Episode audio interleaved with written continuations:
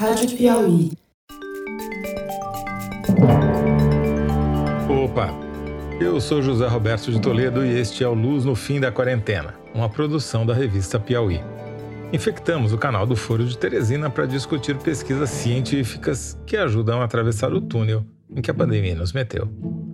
Por que há mais homens com a versão grave de Covid-19 do que mulheres?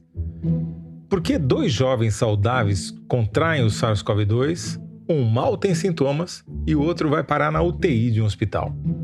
A resposta está escrita nos genes dos pacientes.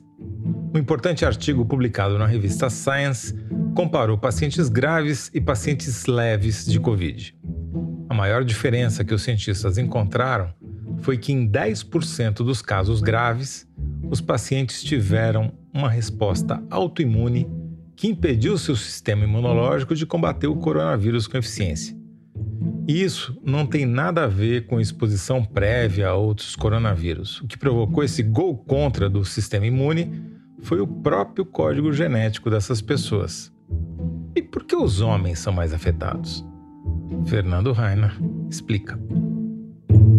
Fernando Rainer, hoje vamos falar sobre um estudo que saiu publicado na edição do dia 24 de setembro da Science Magazine e basicamente o que eles estão dizendo é que os casos graves de Covid-19, não todos eles, mas uma parte significativa, está escrita nos genes de quem desenvolve essa forma grave da doença, é isso? É, é basicamente isso. Todo mundo achava muito estranho que os sintomas da, da Covid vão desde pessoas assintomáticas até a morte. É uma faixa muito grande, entendeu? E uma parte relativamente grande das pessoas, sei lá, meio por cento, um por cento, acaba morrendo. Isso não é comum em gripe, não é comum essa faixa enorme. Claro, tem doenças graves que um monte de gente morre, mas daí não tem a forma leve. Quer dizer, as pessoas às vezes morrem de gripe, mas é muito mais raro do que meio por cento de quem contrai o vírus da gripe. O que leva a crer que não é só porque a pessoa está debilitada ou porque é muito idosa. Deve ter outros fatores que aumentam a gravidade da doença para ter uma taxa de mortalidade tão alta. É, daí está tendo vários estudos que basicamente estão pegando um monte de gente que teve caso leve um monte de gente que tem o caso grave e estão vendo qual a diferença entre essas pessoas. Muitas dessas diferenças a gente já falou aqui, por exemplo, cara obeso, cara com diabetes, com comorbidade, etc. Os homens têm mais que as mulheres. Agora, por quê? Quer dizer, o que, que essas pessoas têm de diferente? Por que um homem tem mais chance de morrer que uma mulher. Tem que ter uma razão molecular por trás, né? E esses sujeitos, eles estudavam a genética da produção de interferon. O que, é o interferon? Interferon é uma das citocinas. Os casos graves é um, uma desregulação do sistema de citocina na pessoa, né? Ou ela produz demais, ou ela produz de menos, e isso é característica dos casos graves, né? E a citocina é uma substância que ajuda o organismo a se defender contra invasões virais, por exemplo, é isso? Exatamente. Ela faz parte dos mecanismos de defesa contra o vírus que a gente tem. Bom, aí eles começaram, eles nesse estudo específico, eles pegaram 987 pessoas que tinham casos sérios e mais 673 pessoas que tenham casos leves de Covid-19.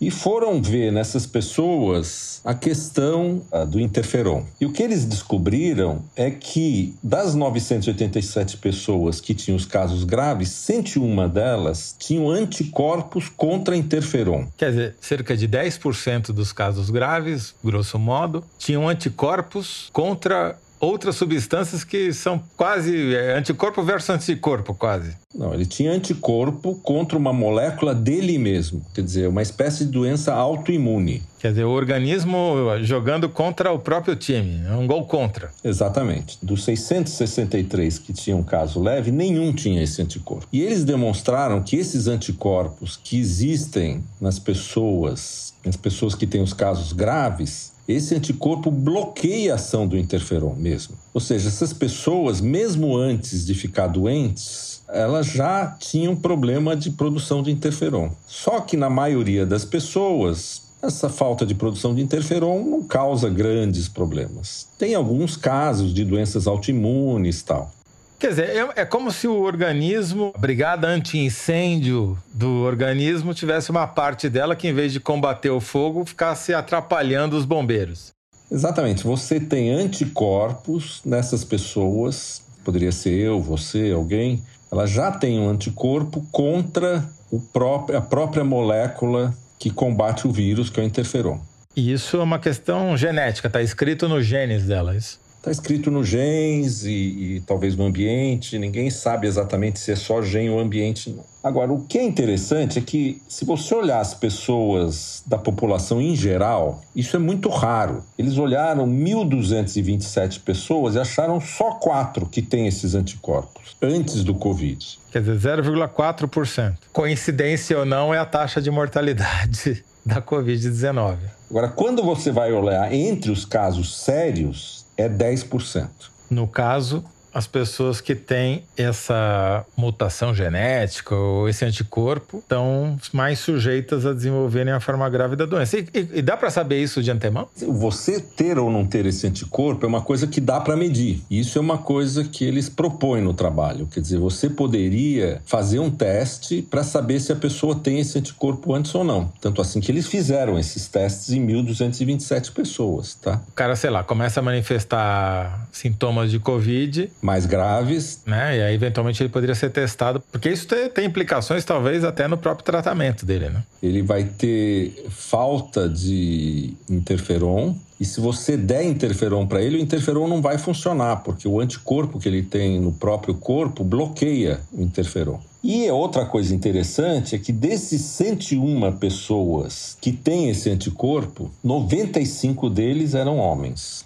Praticamente 95%. Aí tem um outro paper que veio junto com esse, no mesmo volume da Science, que existem pessoas que têm mutações no seu genoma que bloqueiam a produção de interferon. Então é completamente diferente. O cara não tem anticorpo contra interferon, mas ele tem uma mutação que não fabrica. Nessas pessoas, também eles acumulam nos casos graves. Interessante que eles fizeram as contas e esse fenômeno responde por mais ou menos 15% de todos os casos graves que existem. E como essa característica ele tem antes de ter a doença, você pode dizer que são pessoas que têm uma propensão a ter casos graves. Quer dizer, são pessoas que deveriam tomar um cuidado redobrado, primeiro para não se contaminarem, né? não entrarem em contato com SARS-CoV-2, e em entrando em contato, eles precisam que os médicos que vão tratá-los saibam disso, porque isso pode mudar a maneira como o tratamento vai ser feito. Né? Mas para saber isso, você precisa ter um teste é, disponível que permita identificar essas pessoas. E esse teste ainda não existe comercialmente? Existe só em laboratório, mas rapidamente deve se tornar comercial. E são dois testes, na verdade. É o teste para saber se a pessoa ou produz o anticorpo contra o interferon ou se ela não produz interferon. Exatamente. O de não produzir interferon, você tem que sequenciar o genoma dela, que é assim que eles fazem. É uma metodologia cara, porque são um monte de mutações diferentes que podem levar ao bloqueio da produção de interferon, mas dá para saber.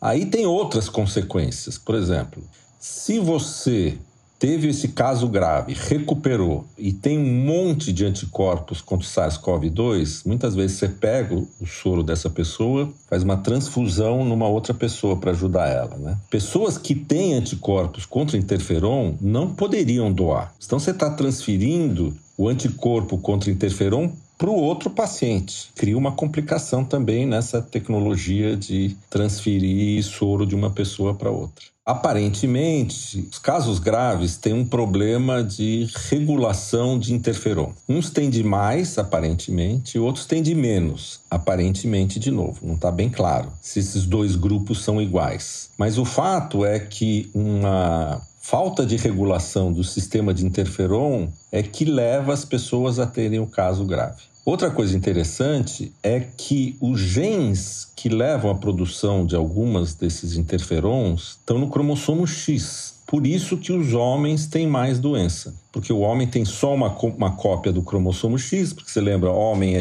é XY, né? E a mulher é XX. Como o homem tem só uma cópia, se ele tiver genes com defeito, esse gene não é compensado por o que existe no outro cromossomo X. É uma vantagem evolutiva das mulheres nesse caso. Agora, quando você tem numa população uma diversidade genética, gente que tem um gene, outras pessoas que não têm o gene, essas diferenças entre as pessoas podem não ter nenhum efeito na sobrevivência delas numa condição normal. Agora, quando muda o ambiente, como mudou esse ano com o aparecimento de um vírus novo, as pessoas que têm esse gene mutado ou que produzem esses anticorpos estão em desvantagem em relação às outras. Então é um processo darwiniano acontecendo entre os seres humanos ao vivo para todo mundo olhar. As pessoas que têm esses genes, que não têm culpa de ter, e nesse ambiente com SARS-CoV-2, tem menor chance de sobreviver. Então, ao longo do tempo, isso vai levar esse gene a desaparecer na humanidade. Claro que ao longo do tempo aqui é 10 mil anos, alguma coisa desse tipo.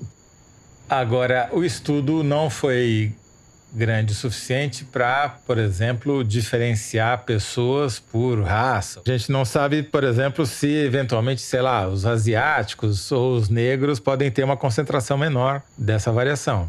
O que explicaria a taxa de mortalidade mais baixa na Ásia e na África. Né? Mas é muito interessante você ver como uma mudança no ambiente favorece certas combinações de genes e desfavorece outras combinações de genes. E isso é a evolução. Né? Para quem não acredita em evolução, esse é um exemplo claro da evolução. Agora, deixar claro que não é só quem tem essa mutação, ou quem tem essa característica genética que pode morrer por ter Covid-19. Não significa que os outros 99,6% da população estão isentos de casos graves. E mesmo entre os casos graves, essas duas alterações respondem por volta de 12, 15% dos casos graves. Tem casos graves por outros motivos que a gente ainda não conhece. Quer dizer, isso daqui responde a 15% da nossa nossa dúvida. Mas já é uma luz no fim da quarentena, porque a gente começa a entender melhor o processo, né? É, eu acho que entender a diferença entre as pessoas que têm casos graves e casos leves e conseguir curar as pessoas que têm casos graves é a única outra estratégia além da vacina. Porque a vacina talvez proteja todo mundo, ou proteja uma parte da população. Como a gente já falou das outras vezes, se você conseguir diminuir os casos graves, aí acabou, entendeu? Essa doença não é mais um problema para a humanidade. Você levantou uma questão importante, né? Seria interessante que os estudos com as vacinas incluíssem pessoas que têm essa mutação para ver se a vacina funciona para elas. Né? Quer dizer, agora, como isso é muito raro, é 4 em mil, num estudo desse que tem 30 mil pessoas, vai ter 120 pessoas com essas mutações. E eu acho que quando eles estão fazendo esses estudos, eles não estão testando essas pessoas. Teria que incluir isso no protocolo das vacinas também mas que é sempre difícil para a humanidade aceitar que as pessoas são geneticamente diferentes entre si. Apesar da diferença ser óbvia, a gente tem dificuldade em aceitar que essas diferenças podem ter implicações. Nesse caso, tem. Muito bom. Fernando Rainer, mais uma vez, muitíssimo obrigado. Falou, Toledo. Até mais. Este foi Fernando Rainer, professor titular de Bioquímica da Universidade de São Paulo e cientista residente do nosso podcast. O link para os estudos citados aqui você encontra na página do Luz no Fim da Quarentena no site da Piauí. Entre no revistapiauí.com.br e clique em Rádio Piauí logo ali em cima, na barra de navegação. A produção e edição do Luz no Fim da Quarentena são da Mari Faria. João Jabassi mixa e finaliza os episódios. Emily Almeida faz a distribuição nos tocadores e nas redes sociais. A identidade sonora é da Mari Romano. A identidade visual é da Paula Cardoso e o Motion Graphics é da Renata Buono. Eu sou José Roberto de Toledo. Até o próximo Luz no Fim da Quarentena. Tchau.